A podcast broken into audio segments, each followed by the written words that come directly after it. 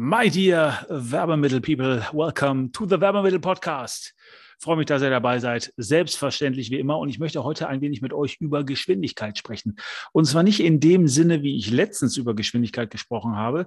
Gibt es eine Folge ein paar Wochen her, hört euch die nochmal an. Da haben wir darüber gesprochen, dass es letztendlich immer um Geschwindigkeit geht und dass das letztendlich auch immer der Grund ist, warum Leute etwas bei uns kaufen oder unsere Dienstleistungen in Anspruch nehmen und was dann selbstverständlich über diesen Umweg oder auch über andere Wege dazu führt, dass wir erkennen, dass Zeit die wichtigste und die ultimativ knappe Ressource ist und nicht Geld. Und in dem Zusammenhang können wir die Frage aufwerfen, warum es erstens Leute gibt, die Zeit ausgeben, um Geld zu sparen und es auf der anderen Seite, äh, auf der anderen Seite Leute gibt, die Geld ausgeben, um Zeit zu sparen und warum die wirklich massiv erfolgreichen Leute Zweiteres tun, nämlich Geld ausgeben, um Zeit zu sparen. Ist aber heute nicht das Thema. Aber nochmal als kleiner Reminder, hört euch mal die alte Folge an. Es geht heute um die Geschwindigkeit der Kunden. Was meine ich damit? Ähm, das mit Geschwindigkeit der Kunden oder letztendlich sagt man im Amerikanischen, ähm, auf welcher Spur die unterwegs sind, also die Autospur oder Autobahnspur, damit auch Geschwindigkeit, ähm, soll im Grunde genommen verdeutlichen, wie dringend das Problem eines Kunden ist äh, wie schnell er unterwegs ist, äh, und zwar zu einer Lösung oder zu uns als Anbieter. Es geht um folgende Idee. Man sagt, dass es drei verschiedene Arten, Geschwindigkeiten, Art des Unterwegsseins der Kunden gibt. Und zwar gibt es Kunden, die auf der linken Spur sind, auf der Überholspur. Die haben es wahnsinnig eilig mit einer Lösung für ihr Problem. Das heißt, das sind auch Kunden, wenn wir denen das Richtige anbieten, wenn wir die richtigen Triggerpunkte erwischen, die schnell bei uns kaufen wollen und auch werden, die also sofort offen sind für unser Angebot. Und dann gibt es welche, die in der, auf der rechten Spur sind äh, oder im äh, amerikanischen sagt man auch oft in the middle lane. Das heißt, die haben schon irgendwie ein Problem und die haben auch irgendwie ein Problem erkannt, aber die sind nicht so wahnsinnig entscheidungsfreudig freudig, oder die sind noch nicht so wahnsinnig überzeugt davon, dass sie bei uns kaufen sollen. Oder etwas anders ausgedrückt, der Schmerz oder das Problem oder das Verlangen ist noch nicht so groß, dass die zu einer Entscheidung kommen. Und dann aber zu guter Letzt noch die Leute auf dem Bürgersteig. Das sind welche, die im Grunde genommen äh, gar keine wirkliche Awareness für das Problem, wie man sagt, also ähm, Aufmerksamkeit für das Problem haben. Haben vielleicht das Problem gar nicht, haben noch nicht erkannt, dass sie wirklich ein Problem haben. Die sind also auf dem Bürgersteig unterwegs und naja, die nehmen vielleicht unser Angebot wahr, aber ignorieren das einigermaßen. Die haben es also nicht eilig zu uns zu kommen und haben es auch nicht eilig damit, dass sie irgendwas kaufen oder irgendeinen Abschluss tätigen. Was ist jetzt interessant bei dieser Aufteilung? Nun, das erste ist, dass wir uns klar machen müssen, dass es eben diese drei Gruppen gibt. Es gibt also Leute, die offen sind für unsere Lösung, aber das sind die wenigsten. Die meisten Leute nehmen das vielleicht ein bisschen so zur Kenntnis und haben auch Interesse, sind aber eben nicht auf der linken Spur. Das heißt, die können sie nicht, noch nicht vielleicht, dazu durchringen, eine Entscheidung zu treffen. Und es wird auch immer welche geben, die sich nicht für das interessieren, was wir machen. Oder die sich nicht für uns als Person interessieren oder die uns irgendwie blöd finden oder die einfach nicht verstanden haben, dass sie ein Problem haben. Vielleicht wissen wir, dass die ein Problem haben. Vielleicht haben wir auch eine Lösung dafür, aber die haben es noch nicht verstanden. Also das Erste ist, es gibt diese drei Gruppen. Das Zweite Interessante ist, dass die mittlere Gruppe, also die Middle Lane, also die Leute auf der normalen Spur, in der Regel die größte Gruppe ist.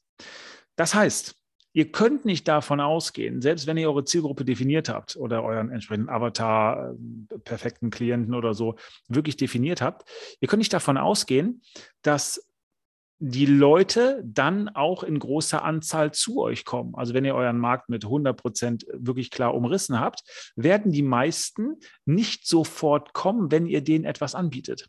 Weil die Masse hat eine gewisse Trägheit, die Masse ist äh, eher unentschieden, die Masse ist auch risikoavers, die Masse muss auch mehrmals überzeugt und angesprochen werden, damit sie zu euch kommt. Die meisten werden also nicht am Anfang kommen.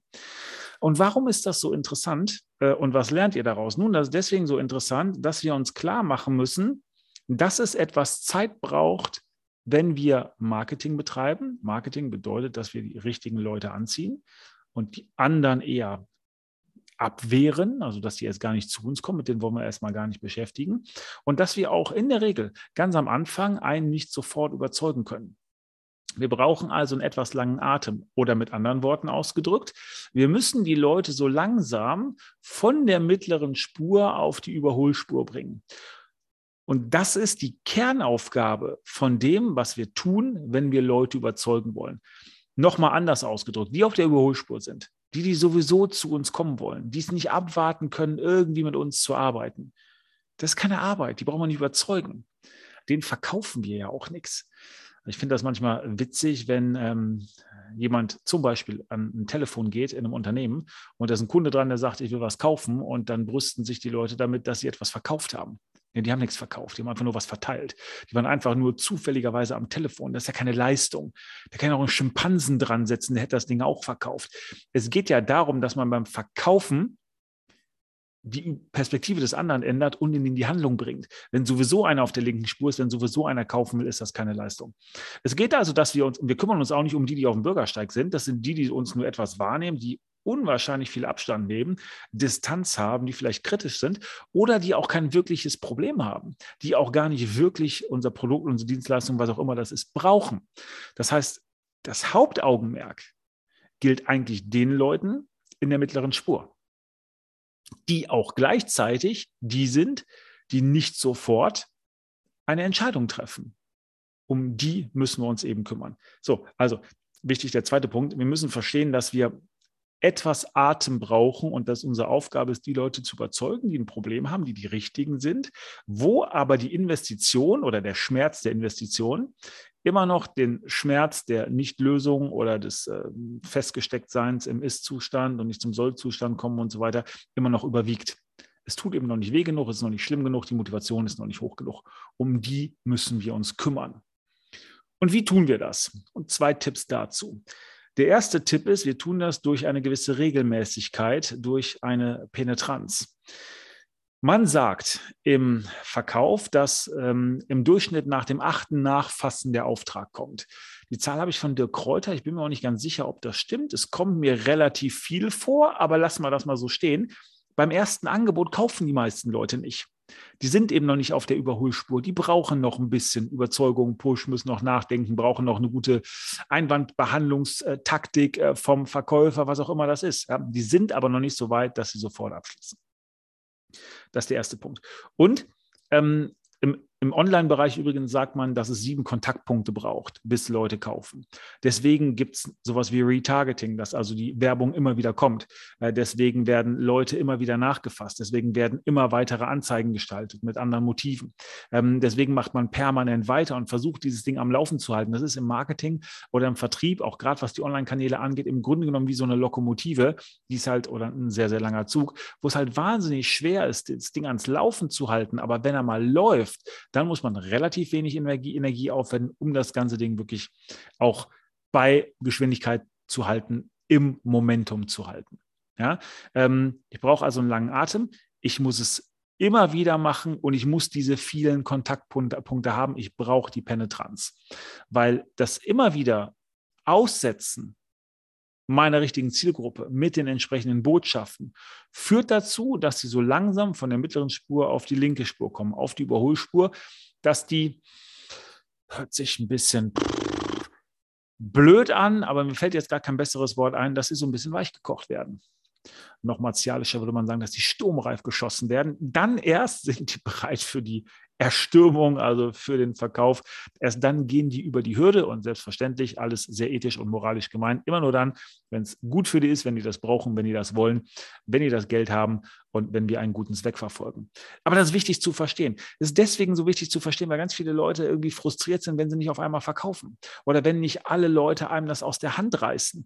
Das ist die Ausnahme. Es ist normal, dass ich mich etablieren muss, dass ich da sein muss, dass ich zeigen muss, was ich kann, dass ich mit kleinen Schritten langsam überzeuge, aber dann, wenn ich das gut mache, eben auch die Leute auf der entsprechenden Spur habe, dann auch der, ähm, in der Lage bin, wenn ich ein entsprechendes Produkt habe, zum Beispiel eine Stammklientel aufzubauen. Ich kann mich mal daran erinnern, ich war mal auf einem Seminar ähm, und da sagte jemand über das Thema Vertrieb und Verkauf, das braucht Zeit. Also es geht ja darum, dass wir eine Beziehung mit jemandem aufbauen müssen und das braucht Zeit.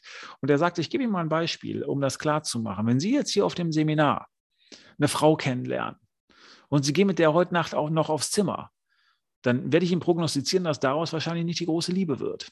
Ja, und ich glaube, der hat recht.